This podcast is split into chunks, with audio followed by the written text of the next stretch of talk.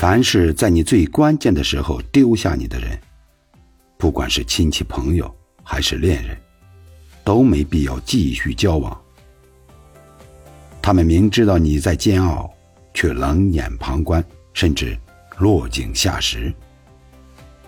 因为当你强大的时候，他们就会原谅你的弱点；当你幼小的时候，他们就会放大你的缺点。